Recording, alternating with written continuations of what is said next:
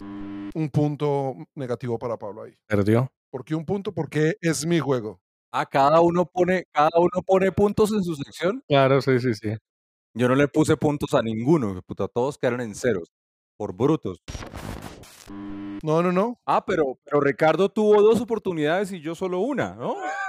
E- Es mi juego, así son mis reglas. Sí, no. Ariel. Es su mejor amigo. Ok. No es mi mejor amigo. Tampoco exageré que de pronto mi mejor amigo se pone bravo de escuchar esta vaina. ¿Su mejor amiga no es su esposa? Eh, mi mejor amiga sí, pero no mi mejor amigo. Mi mejor amiga también es la esposa de Nicolás.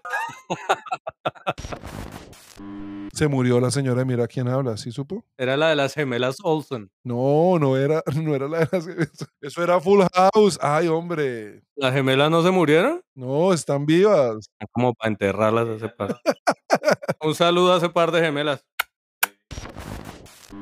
No, 15 minutos y sacamos de ahí. Siempre decimos lo mismo, no, este va a quedar largo y me siento yo a editar y queda, queda de 12 y relleno. Ya que Ricardo y yo nos dimos cuenta que usted no nos para bolas con las ediciones. marica. Haga lo que se le dé la gana y está listo mañana a mediodía. No nos envíe ni mierda de nada, weón. Con el bidet se reduce el índice de popó en la uña impresionantemente, ¿no? Marica, córtese las uñas. Oh, yo tengo las uñas arregladas, hombre.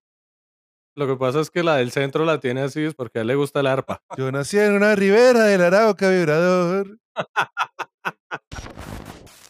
Decía, Monpucina, ven a mi ranchito. Monpucina, ven para curarte. Zulu, Zulu. Ay, ¿cómo se llamaba la canción de Zulu? Pero, ¿cómo se llama la agrupación musical?